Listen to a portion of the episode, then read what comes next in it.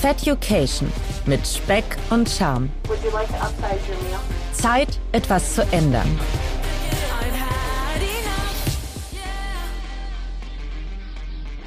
Ja, moin zusammen und willkommen zurück zu einer neuen und ofenfrischen Ausgabe von Feducation. Schön, dass ihr wieder dabei seid. Seit Februar und zu dem Zeitpunkt der heutigen Aufnahme haben wir über 27.000 Menschen erreicht. Ich kann es kaum glauben und in Worte packen, wenn ich es nicht wirklich schwarz auf weiß gesehen hätte. Das ist einfach nur der Hammer.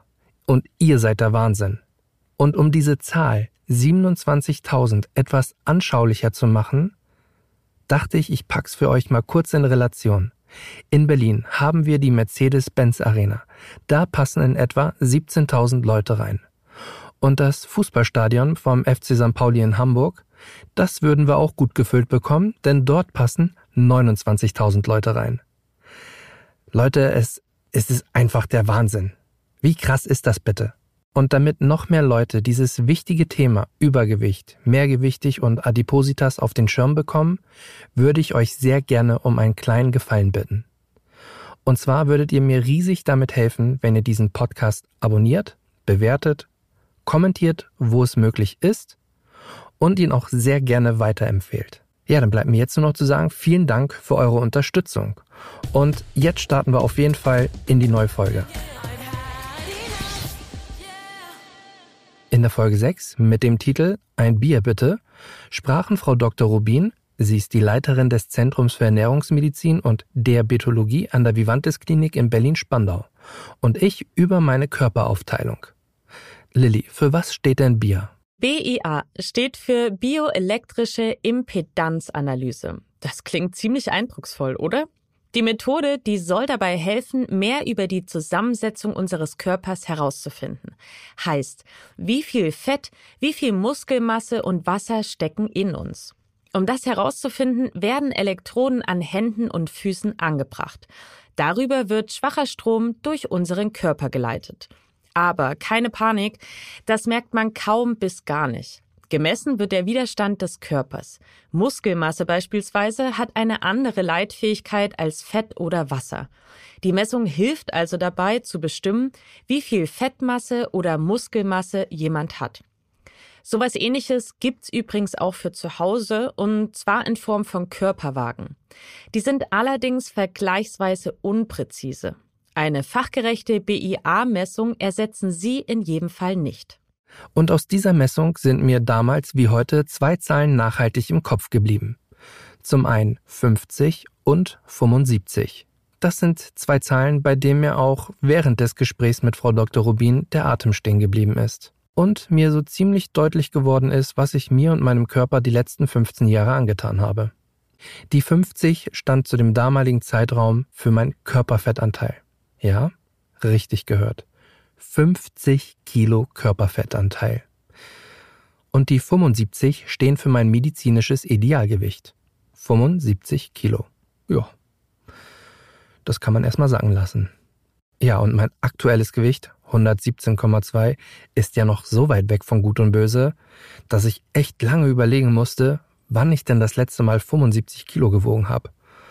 Und wenn mich nicht alles täuscht, dann müsste das etwa 2008, 2009 das letzte Mal gewesen sein.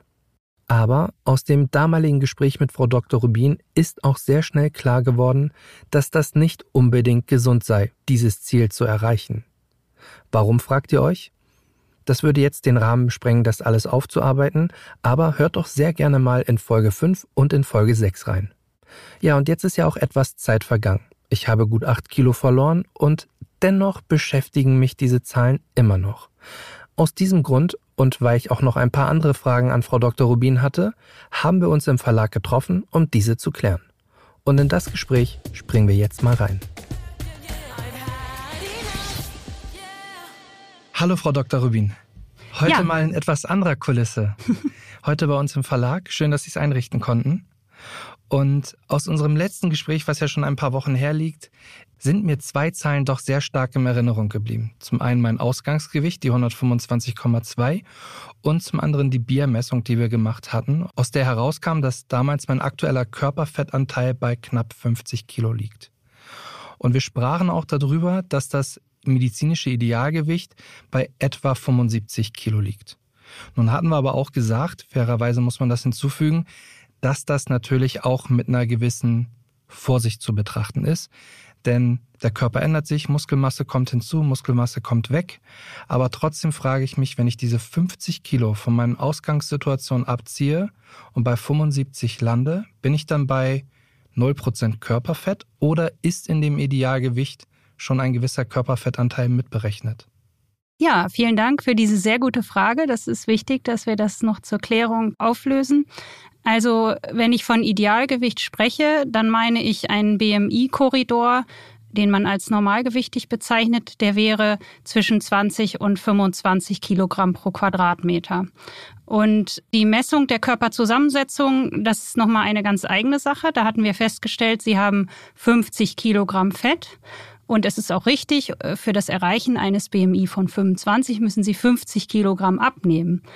Aber sie werden und sie sollten auch nicht 50 Kilogramm Fettgewebe abnehmen, sondern der Körper braucht auch noch ein gewisses Maß an Fettgewebe, einfach für Wärmeregulation und Erhalt von anderen Körperfunktionen. Das heißt, wenn Sie jetzt abnehmen, ist natürlich das Ziel, hauptsächlich die Fettmasse zu reduzieren, aber Sie werden bei jedem Abnehmprozess auch prozentual Muskelmasse verlieren. Und das verläuft meistens relativ linear.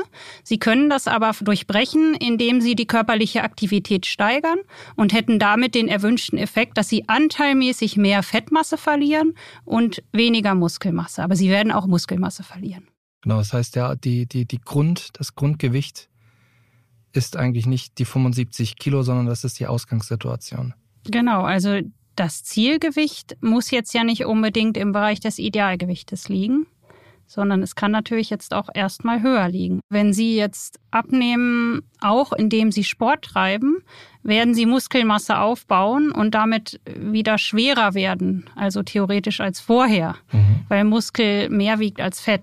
Und das sehen wir ja auch teilweise, dass Personen die anfangen, Gewichtsreduktionsmaßnahmen zu machen, vor allem mit viel Bewegung, dass die nicht so viel abnehmen, wie wir das eigentlich erwarten würden durch die Kalorienreduktion, weil Muskelmasse aufgebaut wird. Aber das sieht man dann wieder schön in dieser BIA-Messung. Und deshalb empfehlen wir das auch im Verlauf nochmal zu machen, die BIA-Messung. Vor allem, wenn Personen sagen, ich verstehe das nicht, ähm, ich esse gar nicht viel und ich mache super viel Sport. Ich habe jetzt erst, äh, weiß nicht, fünf Kilo abgenommen, aber eigentlich müssten es zehn sein. Dann machen wir das zur Demonstration dass es eigentlich doch eben immerhin mehr Muskelmasse ist, die aufgebaut wurde. Und dann äh, spielt natürlich der BMI auch nicht so die größte Rolle, weil der BMI darin eben schlecht ist, das abzubilden. Wir haben uns auch heute getroffen, um ein paar allgemeine Fragen zu beantworten. Und unter anderem habe ich mir die Frage gestellt, worin denn für Sie die Ursache liegt des massiven Übergewichts auf der Welt und vor allen Dingen auch auf dem deutschsprachigen Raum gesehen? Ja, die Ursache ist sicherlich als multifaktoriell zu bezeichnen. Man kann jetzt nicht eine Ursache benennen, sondern das hat äh, sowohl mit individuellen Faktoren zu tun als auch mit Umweltfaktoren. Vielleicht fangen wir mal bei den Umweltfaktoren an. Das ist ja auch allseits bekannt, dass ungesunde Lebensmittel überall leicht verfügbar sind heutzutage, dass das eben zugenommen hat, dass ungesunde Lebensmittel stark beworben werden im Gegensatz zu gesunden Lebensmitteln. Dann kommt noch hinzu, dass die Arbeitsumgebungen anders geworden sind. Allein jetzt durch Corona ist natürlich auch mehr Homeoffice gewesen. Ähm, die Menschen arbeiten mehr in sitzender Tätigkeit als vor 50 Jahren oder 100 Jahren. Familienverbände werden aufgelöst. Äh, es sind nicht mehr so starke Kochfertigkeiten vorhanden. Das sind eben eher äußerliche Faktoren. Und dann kommen natürlich auch noch individuelle Faktoren dazu. Das spielt so ein bisschen mit rein. Auch die Arbeitsumgebung. Wie gesagt, man bewegt sich weniger. Es gibt weniger Mahlzeitenstrukturen. Vielleicht auch eben dadurch, dass die Familienverbände nicht mehr so stark sind, wird öfters gesnackt, wie wir das sagen. Eben viele kleine, energiereiche Mahlzeiten, die häufig nebenbei und unbewusst gegessen werden. Das trägt sicherlich auch dazu bei. Wie würde dann für Sie die ideale Prävention Prävention aussehen? Also vor allem, wenn ich jetzt zum Beispiel auch daran denke, wir sitzen jetzt hier gerade bei uns im Verlag und ähm, Homeoffice, wie Sie gerade sagten, ist ja ein sehr ausschlaggebendes Thema für, für das Übergewicht derzeitig. Wie könnte denn vielleicht sogar der Arbeitgeber dagegen steuern? um seine Mitarbeiter entsprechend zu motivieren, sich vielleicht doch ein bisschen mehr zu bewegen?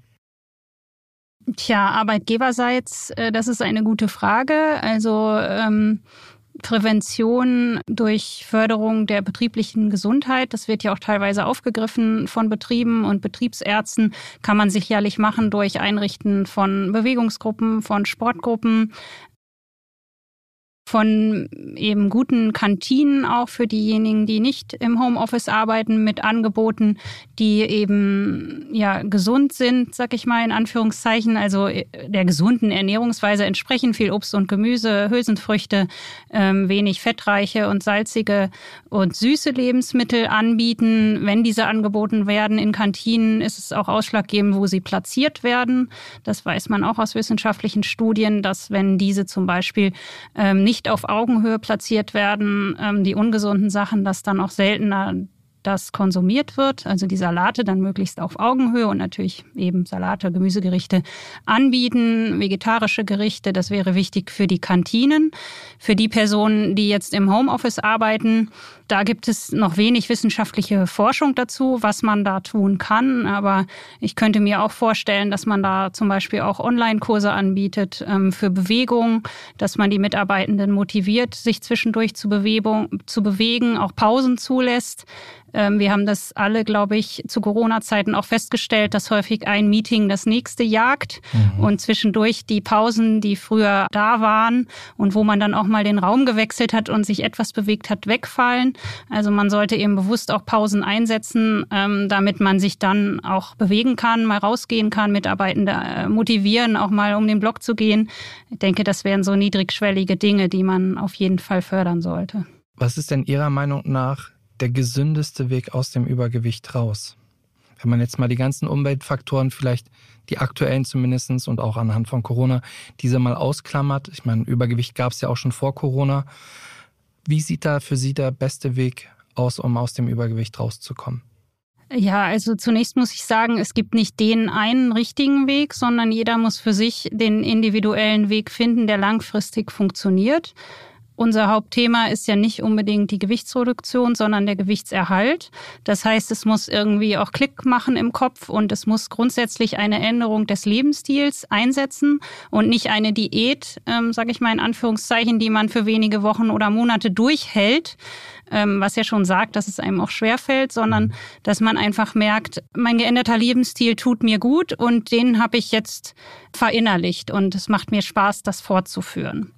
Mir ist natürlich vollkommen klar, dass man da auch gegen die Windmühlen der Gewohnheiten und der Kindheitserziehung und so weiter ankämpft und dass das nicht trivial ist und nicht einfach. Aus meiner Erfahrung helfen auf jeden Fall regelmäßige Kontakte, zumindest in den ersten ein, zwei Jahren zu Therapeuten also entweder Ernährungstherapeuten oder, oder Ärzten, die auch auf das Thema spezialisiert sind. Es können aber auch Selbsthilfegruppen sein zum Beispiel, damit man einfach die Motivation hat, auch dran zu bleiben und Gleichgesinnte trifft. Jetzt haben Sie das, ich sag mal, böse Wort Diät schon gesagt. haben Sie denn schon mal eine gemacht? Habe ich eine Diät gemacht? Äh, jetzt muss ich mal ganz stark überlegen. Nein, nein, nicht wirklich. nein. Wie gehen Sie dann mit mit den Worten um, wenn dann halt so einer vor Ihnen sitzt wie ich oder auch andere Patienten, die dann halt sagen, dass mit dem Wort Diät das Wort Verzicht einherkommt und vielleicht sogar eine gewisse Verlustangst. Wie lässt sich dieses Gefühl denn in Ihren Alltag trotzdem integrieren, damit Sie die gegenüberliegende Seite besser verstehen? Ja, erstmal habe ich, glaube ich, eben schon deutlich gemacht, dass ich das Wort Diät ungern in den Mund nehme und äh, selten verwende weil das eben auch aus medizinischer Sicht nicht sinnvoll ist, eine Diät durchzuführen, die eine starke Einschränkung bedeutet, sondern uns geht es ja darum, dass der Lebensstil langfristig geändert wird. Und dazu muss es natürlich auch eine starke innere Motivation geben.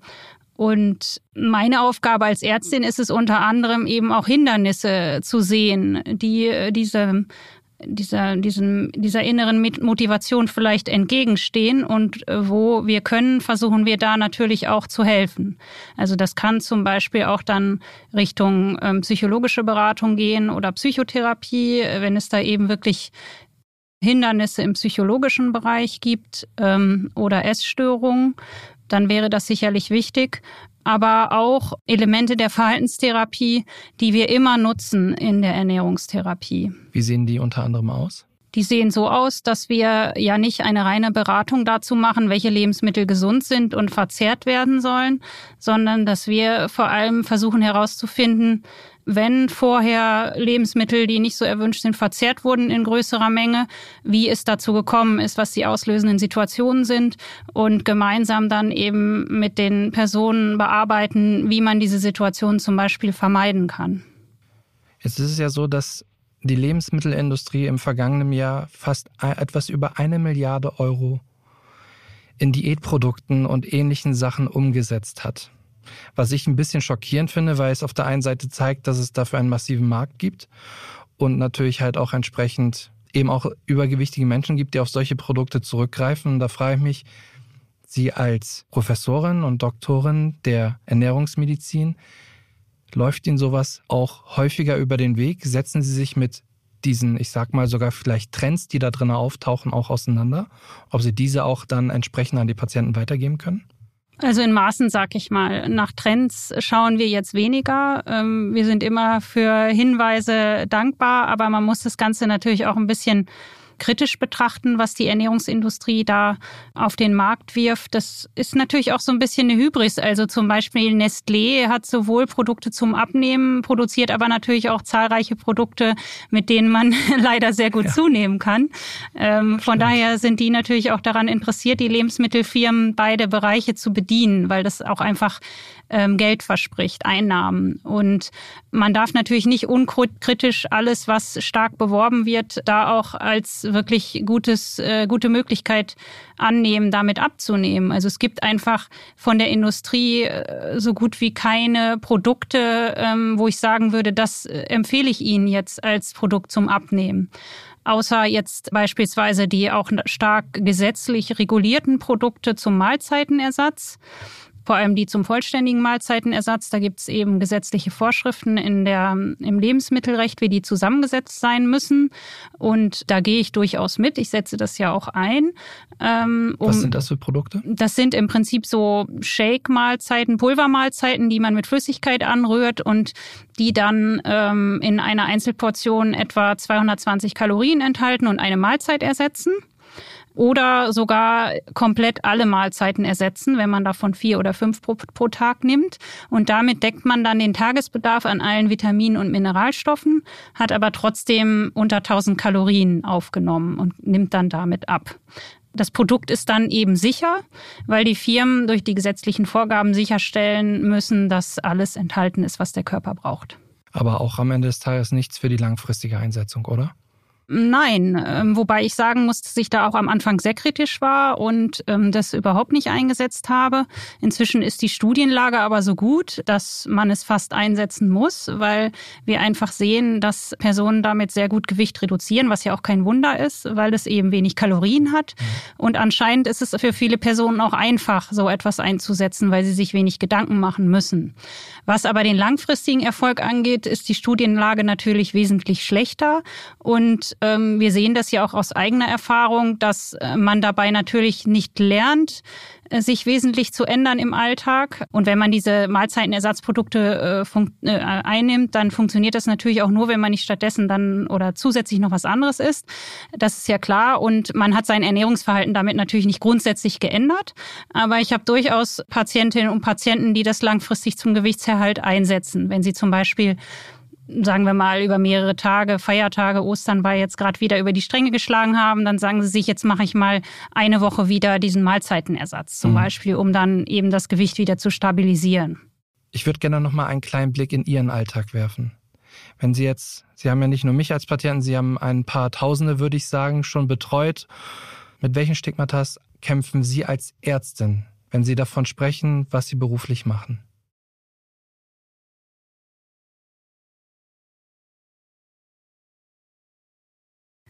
Ja, Ernährungsmedizin ist vielleicht im medizinischen Bereich ein Fachgebiet, was oft nicht so ganz ernst genommen wird, was vielleicht auch daran liegt, dass viele von sich denken, viele Ärzte, dass sie das auch so mit äh, behandeln könnten. Ernährungsmedizinische Probleme.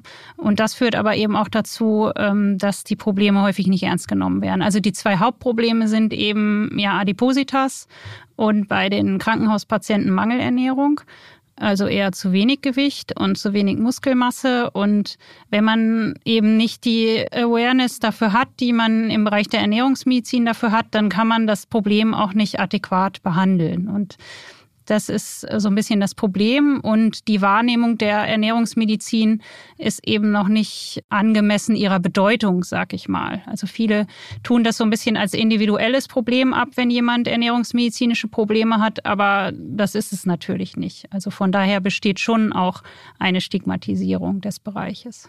Wenn Sie sich eine Sache wünschen dürften, um, um das Thema sichtbarer zu gestalten, wie würde das aussehen? Ja, sichtbarer äh, kann man natürlich auch nochmal aufteilen in dem Bereich, in den Fachbereichen, in den Kliniken zum Beispiel und in den Praxen. Da wäre es einfach wichtig, dass wir mehr Ernährungsmediziner haben und das bekommen wir nur, indem die Ernährungsmedizin besser vergütet wird für Ärzte. Und äh, sichtbarer jetzt nach außen hin, daran arbeiten wir natürlich auch mit den Fachgesellschaften, dass wir eben Pressearbeit machen zum Beispiel und auch erklären, was eigentlich Ernährungsmedizin ist. Da müssen wir sicherlich auch noch besser werden. Und glauben Sie, dass vielleicht sogar die Politik da noch mehr in die Verantwortung gezogen werden sollte? Ähm, ja, genau. Das ist auch gerade ja ein sehr aktuelles Thema, weil wir uns ja eine Neuordnung des Gesundheitswesens in Deutschland bevorsteht. Und da sind wir jetzt im Moment äh, ganz dankbar, dass Herr Lauterbach äh, und seine Regierungskommission ja dazu aufgerufen hat, dass die Fachgesellschaften ihre Vorschläge einbringen für die Umgestaltung des Krankenhauswesens. Und ähm, da werden wir für die Ernährungsmedizin auch entsprechende Forderungen stellen. Wie sieht unter anderem eine aus? Na, beispielsweise, dass eben ernährungsmedizinische Probleme wahrgenommen werden ähm, im Krankenhaus. Also bei dieser Reform geht es vor allem um die Krankenhäuser. Und dass erstmal ein Screening stattfindet auf ernährungsmedizinische Probleme und dann auch das entsprechende Personal vorhanden ist und die Strukturen, um diese Probleme zu behandeln. Vielen Dank für Ihre Zeit. Sehr gerne. Ja, spannende und interessante Antworten hatte Frau Dr. Rubin. Ich hoffe, Sie haben euch ebenfalls weitergeholfen, so wie mir. Ja, und spannend werden für mich auf jeden Fall auch noch die nächsten Tage werden. Denn ich bin seit gestern auf Dienstreise. Und zwar auf dem OMR Festival in Hamburg. Ich freue mich wirklich riesig auf die Messe und muss aber auch gestehen, dass ich etwas Angst habe. Angst davor, in alte Essensverhaltensmuster zu fallen und dadurch in den nächsten Tagen dann an Gewicht zuzunehmen. Denn machen wir uns nichts vor, auf solchen Medienmessen ist nicht immer das gesündeste Essen vorhanden. Ja, und vielleicht muss ich auch sagen, vielleicht möchte ich ja dann auch mal an der einen oder anderen Stelle auch was Ungesundes essen. Wenn ihr genauso gespannt seid wie ich, wie diese Tage ausgegangen sind, dann solltet ihr auf jeden Fall den Podcast abonnieren. Und jetzt bleibt mir eigentlich nur noch eins zu sagen. Wie immer danke ich euch fürs Zuhören. Ich hoffe, die Folge hat euch Spaß gemacht.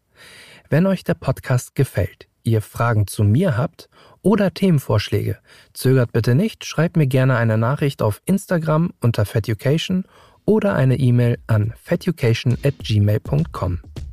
Bis dahin würde ich mich natürlich sehr darüber freuen, wenn ihr den Podcast auf euren Plattformen bewertet, kommentiert und ihn auch sehr gerne an alle weiterempfehlt, die ihr so kennt.